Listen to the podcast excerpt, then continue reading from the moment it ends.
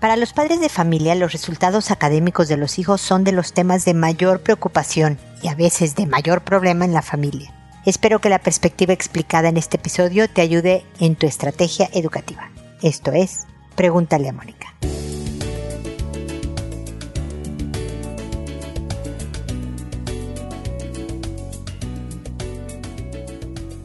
Bienvenidos amigos una vez más a Pregúntale a Mónica. Soy Mónica Bulnes de Lara, como siempre feliz de encontrarme con ustedes en este episodio que vuelve a la normalidad.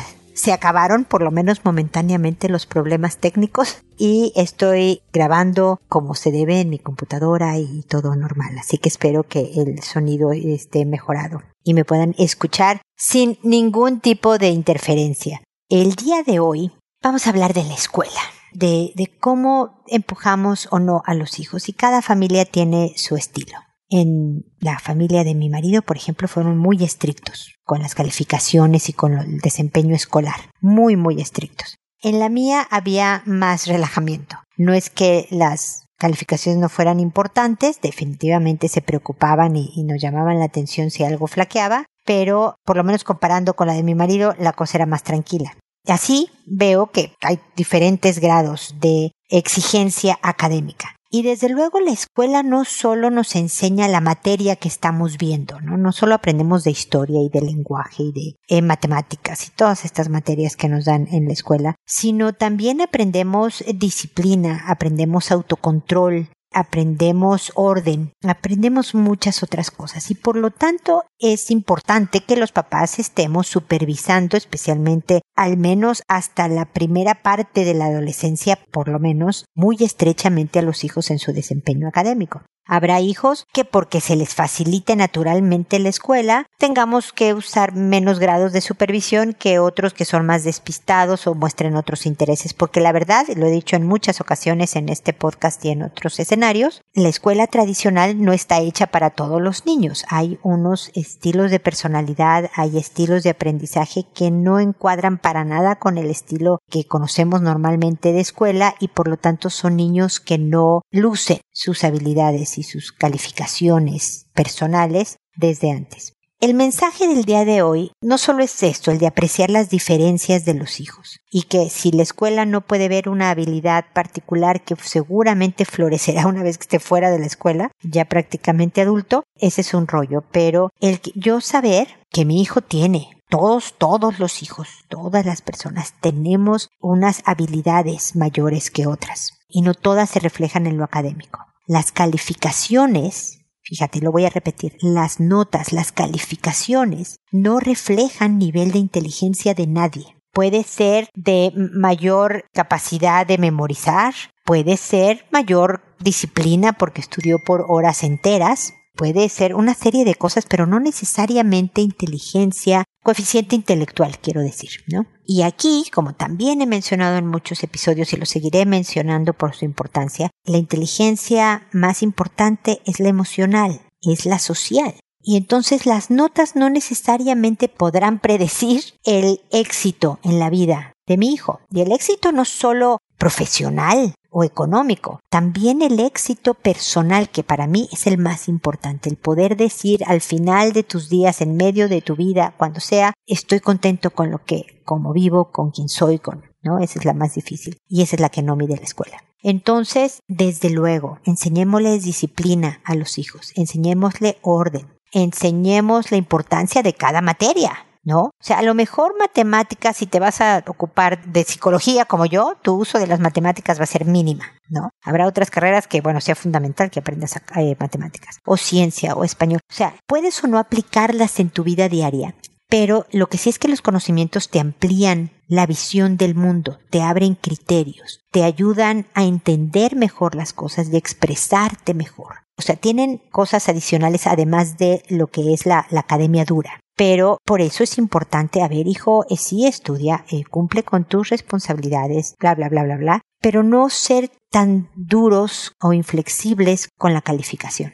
Finalmente es el, valor del niño, el que se sienta capaz, sin importar sus calificaciones, fíjate tú, lo que lo ayudará a hacerse un mejor futuro. Así que no es fácil esta línea tan fina entre exigir y no exigir en ciertas áreas de la academia, pero debemos de hacer el mayor esfuerzo posible por lograr que los hijos sobre todo tengan inteligencia emocional, habilidades sociales y que aprendan los valores asociados con la escuela, como les decía, orden, eh, disciplina, concentración, memoria, una serie de cosas, esas son capacidades, no son valores, pero me explico, o sea, practicar cosas que definitivamente sí le van a sumar en su vida. Además de, obviamente, cumplir con la escuela de una manera razonable. Bueno, ya me alargué en mi comentario inicial. Saben que me pueden comentar, preguntar, consultar, pedir asesoría a través de mi página www.preguntaleamónica.com en el botón envíame tu pregunta. Ahí me llega mi correo directo. Desde ahí, por favor, todas las consultas que tengan para darme. Y síganme, ¿no? Los invito a seguirme por Instagram, por Twitter, por TikTok, por Facebook, por las redes sociales para poder seguir reforzando con videos, con citas de otras personas, con frases y demás, dar herramientas, dar perspectivas, dar estrategias para podernos construir una vida mejor.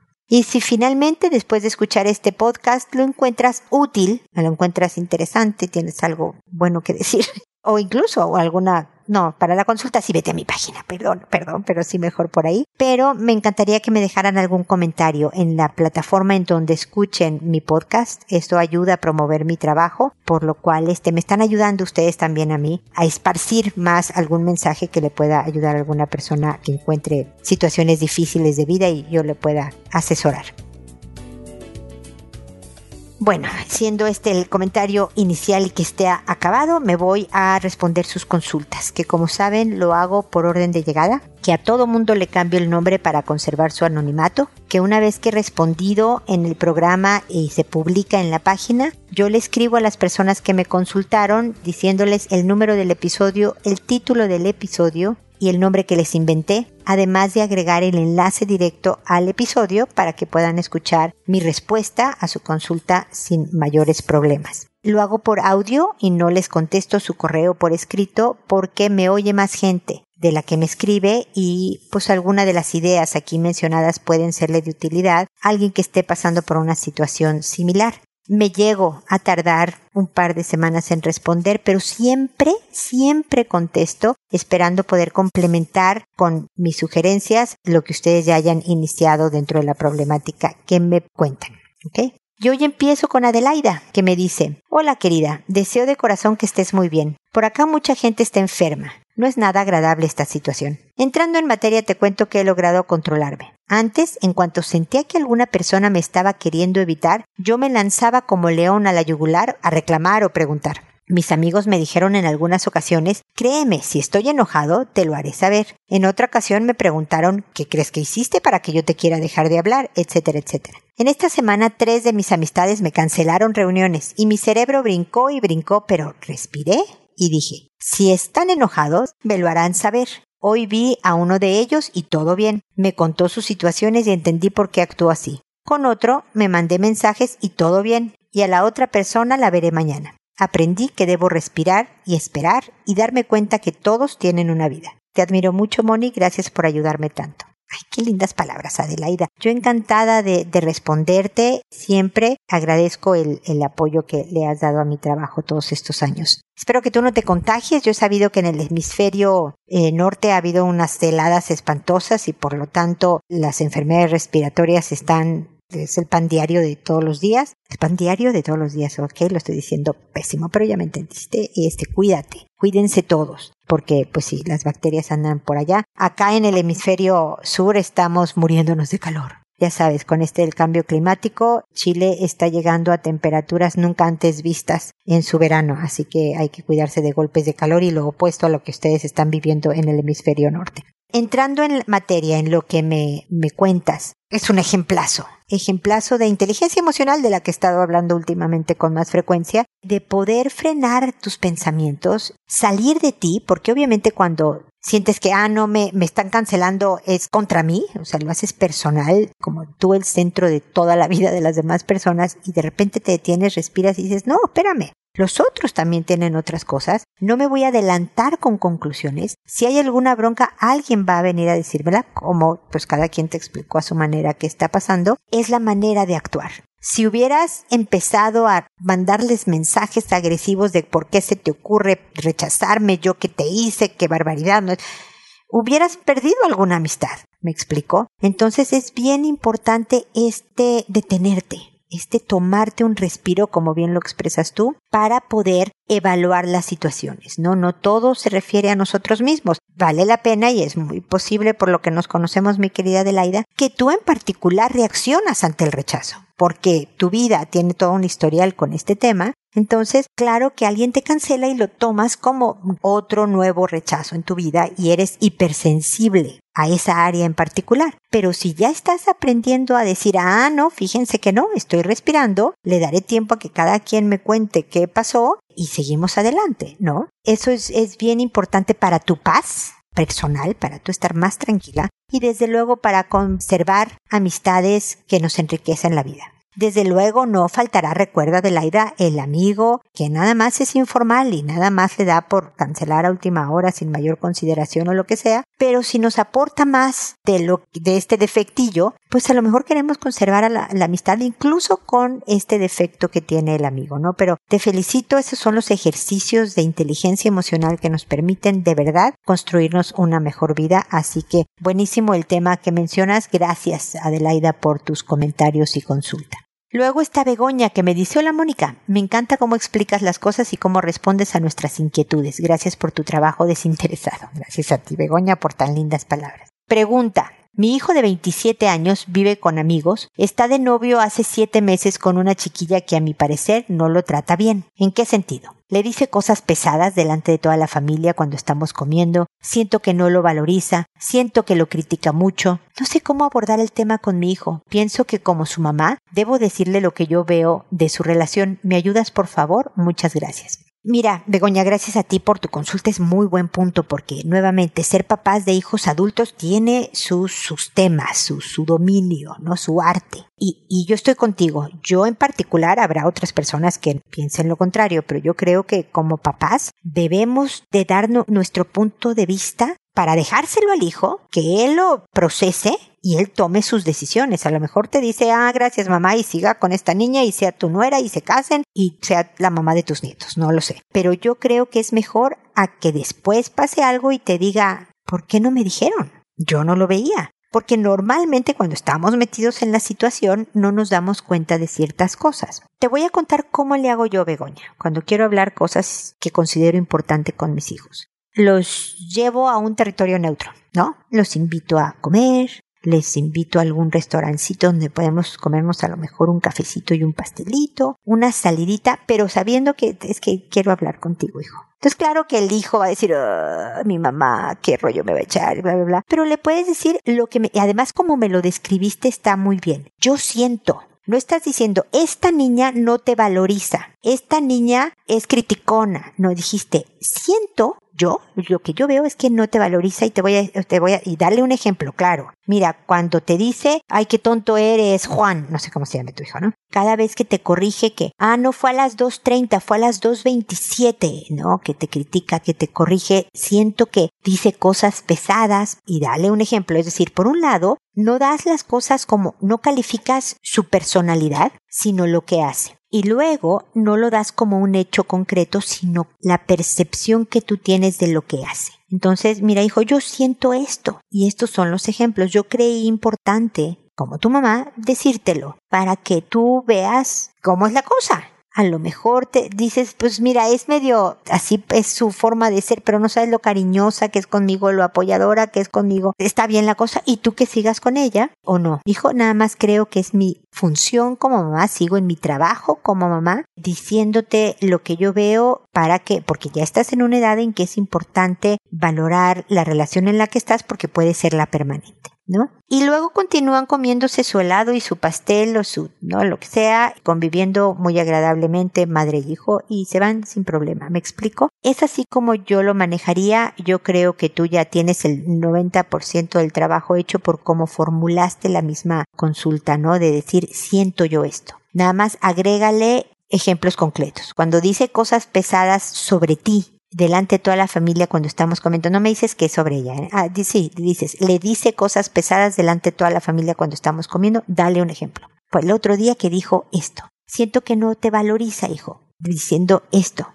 Siento que te critica mucho cuando así. Entonces, estos son mis tres puntos, viejo, que quería comentarte. ¿Tú cómo lo ves? Y deja que tu hijo sea el que hable y explique y demás. Los hijos se quedan pensando en las cosas que les dijiste y ellos, porque ya con 27 años ya está en su propio camino. Ellos, espero, tomarán la más sabia decisión. En algunos casos se equivocarán y entonces nuestro trabajo será apoyar de otra manera. Pero creo que como papás no terminamos nunca, lo hice en una publicación de, en redes sociales hace poco de, que nunca acabamos como papás, siempre hacemos otro tipo de funciones. Así que este, espero que te vaya bien en esa conversación. Me encantaría, Begoña, si es posible, que nos cuentes la segunda parte, que nos cuentes cómo cómo te fue, si fue un éxito o un rotundo fracaso esta conversación, espero que no lo sea, independientemente que no sepas que decida tu hijo todavía, ¿no? Pero por lo menos toda la escenografía y manejo de la conversación sería interesante que nos contaras para ver cómo se desarrolló todo, ¿no? Y luego está Camelia, que me dice, hola, tengo un hijo de cinco años, el cual crío en conjunto con su padre, con el cual estoy separada casi tres años. Todo bien, excepto la conducta de mi hijo. Se coloca muy insolente y mentiroso conmigo. Yo de verdad ya no sé qué hacer, me tiene mal esta situación. A veces me dan ganas de que se vaya con su padre y que él se haga cargo. Siento que me agota, casi me amarga la vida. Es muy triste y fuerte lo que estoy escribiendo, pero necesito ayuda. Sí, Camelia, creo que, que, hay que hacer toda una revisión a la estrategia de, de educación de tu hijo. Lo primero que, si me dejas sugerirte, es que empieces a escuchar los episodios de Pregúntale a Mónica. Te puedes ir primero directo a, a, los temas de hijos. Lo que pasa es que cada episodio, como puedes observar, yo hablo de un tema que no necesariamente es de hijos, pero a la hora de contestar consultas vienen temas de hijos en cada episodio. Entonces en mi página www.preguntaleamónica.com están todos los episodios desde el número uno. Y ahí de verdad hay un compendio en una enorme cantidad de información sobre educación de hijos. Porque este niñito se te está saliendo de las manos y tú además necesitas momentos de respiración, ¿no? Si están criando en conjunto. Espero que pase unos días con el papá, que tomen ideas juntos sobre cómo manejar el comportamiento del hijo, pero que a los cinco años sea insolente de alguna manera. En, en México decimos ya te agarró el número, ¿no? Ya, ya sabe cuáles son los botones que te hacen explotar y que hace que te agotes y que casi te rindas y cedas a sus demandas y por eso luego exija más porque sabe que puede quebrarte. Me explico, se hizo un, un círculo vicioso. Entonces, por favor, escucha el episodio que se llama Tú mandas, hijo. Para empezar, no sé qué número sea, ponlo en, en el buscador de mi página y empieza con ese y escríbeme y entre las dos podremos diseñar una estrategia educativa. Pero después Ojalá quieras escuchar los demás episodios. Vas a tener una maestría en educación de hijos después de escuchar todos los episodios. Te va a tomar mucho tiempo, así que con calmita, no quiero una sobredosis de tu parte. Pero empieza con ese, pregúntame cosas concretas. Oye, mira, por ejemplo, la hora de dormir, o mira, con la comida, o mira cuando hace esto. De manera que vayas viendo cuál es la filosofía que va atrás de una estrategia educativa de manera que tú puedas gritar menos o yo te diría que no gritaras y que fuera mucho más efectiva tu forma de educar, tu disciplina. La disciplina no son castigos, disciplina es enseñar a hacer cómo. Es de un discípulo. Yo te voy a enseñar cómo se maneja uno en el mundo. ¿Ok? Entonces, ¿qué te parece, Camelia, si empiezas por este episodio eh, y me, la siguiente eh, correo tuyo viene un caso específico? Dime, mira, por ejemplo, esto, hijo, lo que me saca, lo que más te saque de quicio, dime qué es lo que más te desespera, porque me dices que es insolente y mentiroso contigo, pero no me das como un caso concreto que yo pueda agarrar y decirte si lo manejas así. Porque ese caso concreto va a poder ayudarme a darte principios generales que en muchos escenarios puedas usar, no solo cuando es insolente o solo cuando es mentiroso, sino para el día a día en tu casa. ¿Ok? Así que espero que sigamos en contacto. De verdad espero tu siguiente correo, Camelia, para poderte acompañar en todo este proceso de diseñar una estrategia educativa que haga que no te sientas tan amargada, tan agotada, tan lista para entregar a este niño y de verdad hagamos de este pequeño un adulto íntegro, responsable, capaz de hacerse una buena vida. Así que espero tu correo y espero, amigos, que nos volvamos a encontrar en un episodio más de Pregúntale a Mónica. Recuerda siempre, decide ser amable. Hasta pronto.